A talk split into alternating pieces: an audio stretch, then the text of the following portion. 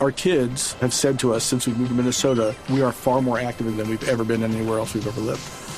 Moving to Minnesota opened up a lot of doors for us. Just this overall sense of community, the values that, you know, Minnesotans have. It's a real accepting, loving community, especially with two young kids. See what makes Minnesota the star of the North. New residents share why they love calling it home at exploreminnesota.com slash live. Queremos saludar al señor Joseph Umire, es uno de los más importantes expertos en seguridad global, especializado en amenazas transnacionales en el hemisferio occidental, director ejecutivo del Center for a Secure Free Society, un centro de pensamiento de seguridad estadounidense y un asiduo comentarista de medios de comunicación de mucho prestigio en todo el mundo. Señor Umire, buenas tardes y gracias por estar en el radar en Blue Radio para toda Colombia. No, buenas tardes, gracias por la invitación, un gusto, placer. ¿Por qué Estados Unidos no pudo con Afganistán? Mira, eso es una, pregunta compleja, que tiene varias respuestas, pero yo creo que principalmente hay que entender que hoy en día los conflictos uh, o las guerras, que si quieres llamarlo así, uh, no necesariamente juegan dentro de la fuerza de Estados Unidos.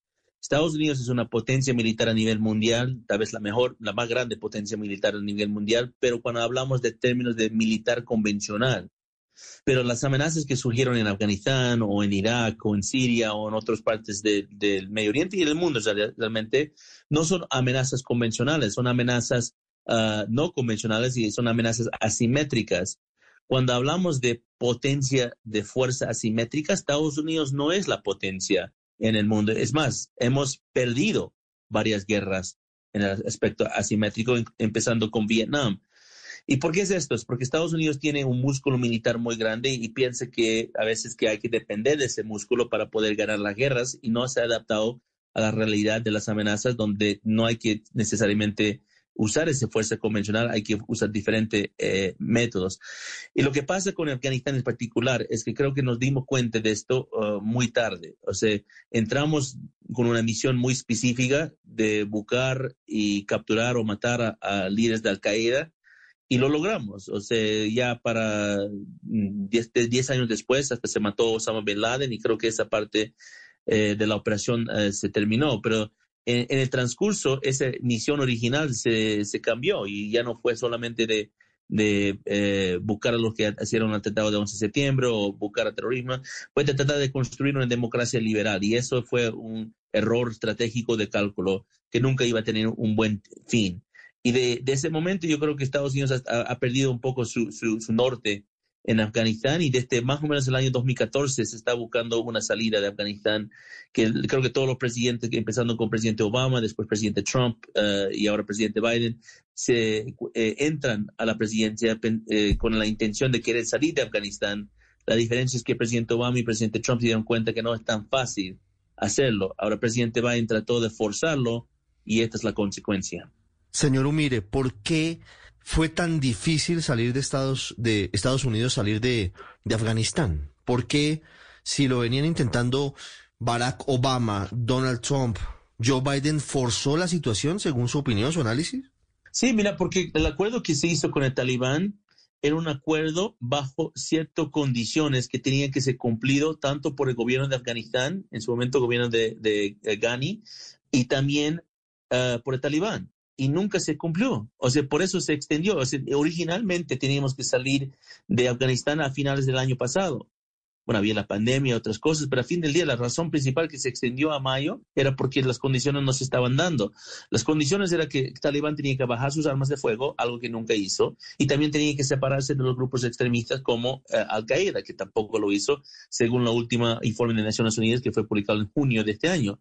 Entonces, lo que pasa es que cuando el presidente Biden entra a, a la presidencia en enero de este año, él tiene que hacer una decisión.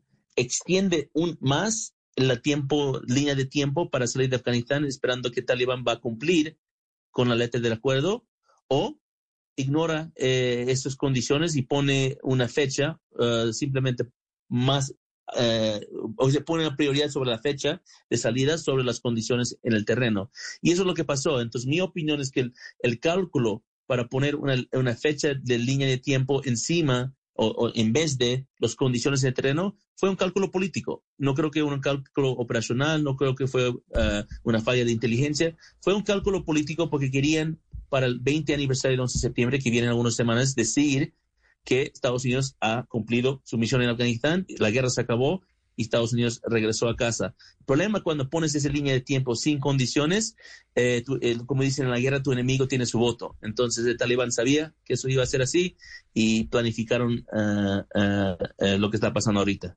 ¿Por qué, señor Umire, tan rápidamente los talibanes regresaron al poder? Los análisis y las proyecciones indicaban que posiblemente ganarían la guerra, pero en algunos meses.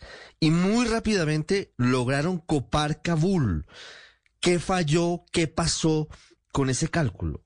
Mira, esa es una excelente pregunta que, creo que yo también quiero saber la respuesta, porque más allá de simplemente la retira de Estados Unidos o la intención de retirarse, que fuera una retirada implementada muy mal, o sea, la forma de que salimos del, eh, del base área de Bagram sin avisar a ningún uh, aliado de que estamos haciéndolo, uh, no uh, decomisar y, o desmantelar nuestros equipos y armamentos. E, es una forma muy desordenada realmente que se salió, pero a pesar de eso, me sorprendió la rapidez que Talibán podido hacer su ofensiva, como que tuvieron una no solamente una buena estrategia, pero una precisión de inteligencia de cómo ir paso por paso para capturar Kabul. Y ahora es donde yo voy a especular un poco, pero yo creo que las preguntas tienen que ser dirigidas a quién están apoyando a Talibán, porque Talibán no opera solo, o sea, ellos obviamente tienen eh, conexiones con grupos terroristas como Al-Qaeda y, tienen esta red de Haqqani, eh, que es eh, una red muy importante de narcoterrorismo que a nivel regional. Eh, pero yo pienso que tal vez tuvieron hasta apoyo de inteligencia. Y la pregunta es de inteligencia de dónde? Inteligencia de Irán, inteligencia de Pakistán, eh, China apoyó esto, pero me parece que tuvieron algún tipo de apoyo porque la forma que operaron en términos de operaciones de combate fue muy eficiente y mucho más, ah, digamos, ah, fuerte de lo que se pensó que Talibán tenía eh, capacidad de hacer. ¿Qué es ISIS-K? ¿Qué grupo es el que ha cometido presuntamente, hasta ahora, eso es lo que se ha confirmado, pero no se descartan apoyos de otros grupos, los atentados contra el aeropuerto de Kabul? Mira, ISIS, ISIS tiene, ISIS por general Estado Islámico, uh, Daesh, tiene este concepto de construir el califato. Entonces tienen en diferentes partes eh, del, mundo, en la región, tienen eh, su propio esfuerzo para hacerlo en África, también obviamente Siria Irak es su epicentro. Y ISIS-K, que es Khorasan, significa Khorasan, que eh, eh, es el nombre de lo que era el califato en sus eh, épocas anteriores de Afganistán y Pakistán. Y, y muchas de las personas que se sumieron a ISIS-K son personas que eran ex talibán o ex miembros de grupos de Al-Qaeda y otros grupos extremistas que se quedaron como frustrados porque pensaban que Al-Qaeda y Talibán no son radical suficientes, que tenían que ser más radical aún y tenían que tomar el poder más rápido y, y, y más fuerte. Entonces ISIS uh, estaba haciendo ese trabajo, pero realmente dentro de la estructura de ISIS no era conocido como los más fuertes, no como la ISIS en Siria, en Irak en su momento. Y, y obviamente, a pesar de que están operando en, en, Afganistán y han hecho diferentes agresiones en el pasado, como por ejemplo en mayo creo que hicieron un bombardeo en colegio matando a algunas niñas, pero a pesar de eso, uh, tienen competencia, tienen competencia con Al-Qaeda, tienen competencia con uh, el red de Haqqani y, no necesariamente era conocido como un grupo más fuerte, pero ahora que Estados Unidos salió del escenario y ahora que el talibán está en, en el poder, yo creo que ha abierto una ventana que no solo de ISIS-K, pero cualquier grupo radical terrorista y quiere aprovechar este momento para hacer este tipo de acciones de terrorismo. Por, por, una razón, porque en este momento Estados Unidos está mostrando debilidad. Y cuando muestras debilidad, es una invitación para grupos terroristas a nivel internacional de tomar acción. Esa última parte me llama mucho la atención. Estados Unidos muestra debilidad en esta retirada, señor Umire. ¿Usted cree que Joe Biden falló en la estrategia para retirarse de Afganistán y, y podría costarle políticamente mucho eh, de cara a las próximas elecciones y de cara a lo que viene en su mandato. Sí, mira, yo, mira, hay, hay que separar un poco las cosas porque una es la decisión de salir de Afganistán y dos es la forma que salimos de Afganistán. La decisión de salir de Afganistán no es todo cae en el peso de Joe Biden porque no fue su decisión, fue una decisión que empezó con el presidente Obama, que terminó con el presidente Trump, con el acuerdo que se hizo con el talibán. Pero, uh, you know, ese, ese, es un debate que se hizo y que creo que es mérito de los dos lados del debate, de mantener o de salir. Dos tienen una lógica muy, muy, muy claro. Pero la forma de salir de Afganistán, lo que acabamos de escribir, de la forma desordenada, caótica, muy mala, eso sí cae en el peso de los pies del presidente Biden, porque eso sí fue su responsabilidad y no tenía que ser así. O sea, podíamos hacerlo de una forma mucho más ordenada, simplemente empezando con el hecho de que teníamos que hacer una, eh, una evaluación de las condiciones en el terreno para tomar ese cálculo y decisión si hay que salirse antes de eh, septiembre. Eh, y a cuestión de el costo político, sí, le está costando mucho político capital política. Eh, vamos a ver si esto va a afectar las elecciones del próximo año. Eh, falta un poco de tiempo, más de un año, entonces esto está un poco lejos de saber, pero lo que sí sé es que eh, las consecuencias de este fracaso no solamente se va a sentir ahorita, yo creo que vamos a sentir cosas de aquí en adelante. Ah, mira, Afganistán se está convirtiendo ahora a ser no solo el epicentro de nuevo del terrorismo internacional, pero puede llegar a ser un acostado, porque Talibán siempre está mezclado con el tráfico de opio eh, en base de amapola. Eh, puede llegar también a ser un problema de migración y refugiados, igual que Siria y otros países que están en conflicto. Eh, y también puede ser un, un lanza de geopolítica de intereses de Rusia, China, Irán y, todo lo que tiene en Asia Central. esto puede ser algo que va a impactar a, la política exterior de Estados Unidos de una forma muy negativa, que eso, si eso se mantiene hasta el próximo año, sí, yo creo que le va a impactar en las elecciones, uh, que va a ser para, no para él, para, para, para, el Congreso de Estados Unidos. Mm. Señor mire para finalizar, quiero profundizar en lo que nos dice en esta respuesta. ¿Cuáles pueden ser las consecuencias para el mundo de que los talibanes recuperen el poder en Afganistán y de todo lo que puede conllevar. Colombia, por ejemplo, digamos, si abrimos una puerta muy importante, va a recibir temporalmente a 4.000 afganos por petición de Estados Unidos. Viene una migración masiva, seguramente un desplazamiento gigantesco, un éxodo muy importante, pero vienen otras consecuencias para el mundo. ¿Esto cómo va a afectar la geopolítica mundial? No, esto va a afectarlo claramente por las razones que dije anteriormente. Yo creo que el, este talibán, el talibán de ahora no es el mismo talibán de los años 90, eh, que estaba muy estricto en su manera de, buscar alianzas a nivel geopolítico. Yo, creo que lo que aprendieron después de la invasión a Afganistán y 20 años de guerra es que no pueden actuar solo. Hoy en día tienen que alinearse con ciertas potencias para poder mantener su poder. Yo creo que en este momento esas potencias son Rusia, China y Irán, que en otro momento serían enemigos del talibán, más bien la Unión Soviética lo fue.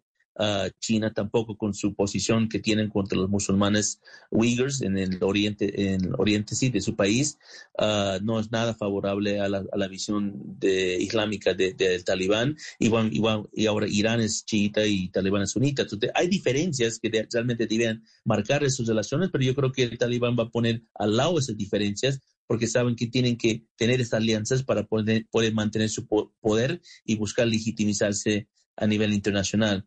Yo creo que esto va a eh, construir un problema muy serio, en, no solo en la región, pero en el mundo.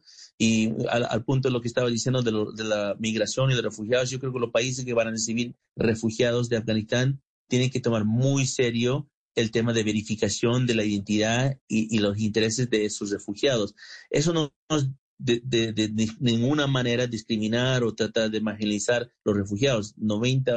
95% de ellos van a ser eh, literalmente quienes son. Se están uh, refugiando de una situación caótica y, peligrosa en Afganistán. Pero si el talibán es inteligente, que creo que lo es, van a buscar infiltrar esas cadenas de refugiados. Entonces tenemos que tener muy pendiente eso y eso es una forma de proteger a los refugiados, porque realmente el refugiado uh, legítimo eh, tiene que ser protegido de la infiltración que pueda venir de por propio talibán. Ese es el desafío que viene para Colombia y para todos los países que vamos a tener temporalmente afganos en nuestro territorio con el corazón en la mano, por supuesto, con las manos abiertas porque es una situación casi que es un deber moral, pero con ese asterisco muy importante de una verificación estricta de las identidades y de los antecedentes. Señor Joseph Umir, como siempre es un gusto. Gracias por la claridad y por las explicaciones para entender algo que en teoría puede ser enredado, pero que aquí nos queda mucho más claro. Ha sido usted muy amable. Muchas gracias, gracias por la invitación. Gusto. Usted está en el radar en Blue Radio. Our kids have said to us since we moved to Minnesota, we are far more active than we've ever been anywhere else we've ever lived. Moving to Minnesota opened up a lot of doors for us. Just this overall sense of community, of values that, you know, Minnesotans have. It's a real accepting, loving community, especially with two young kids.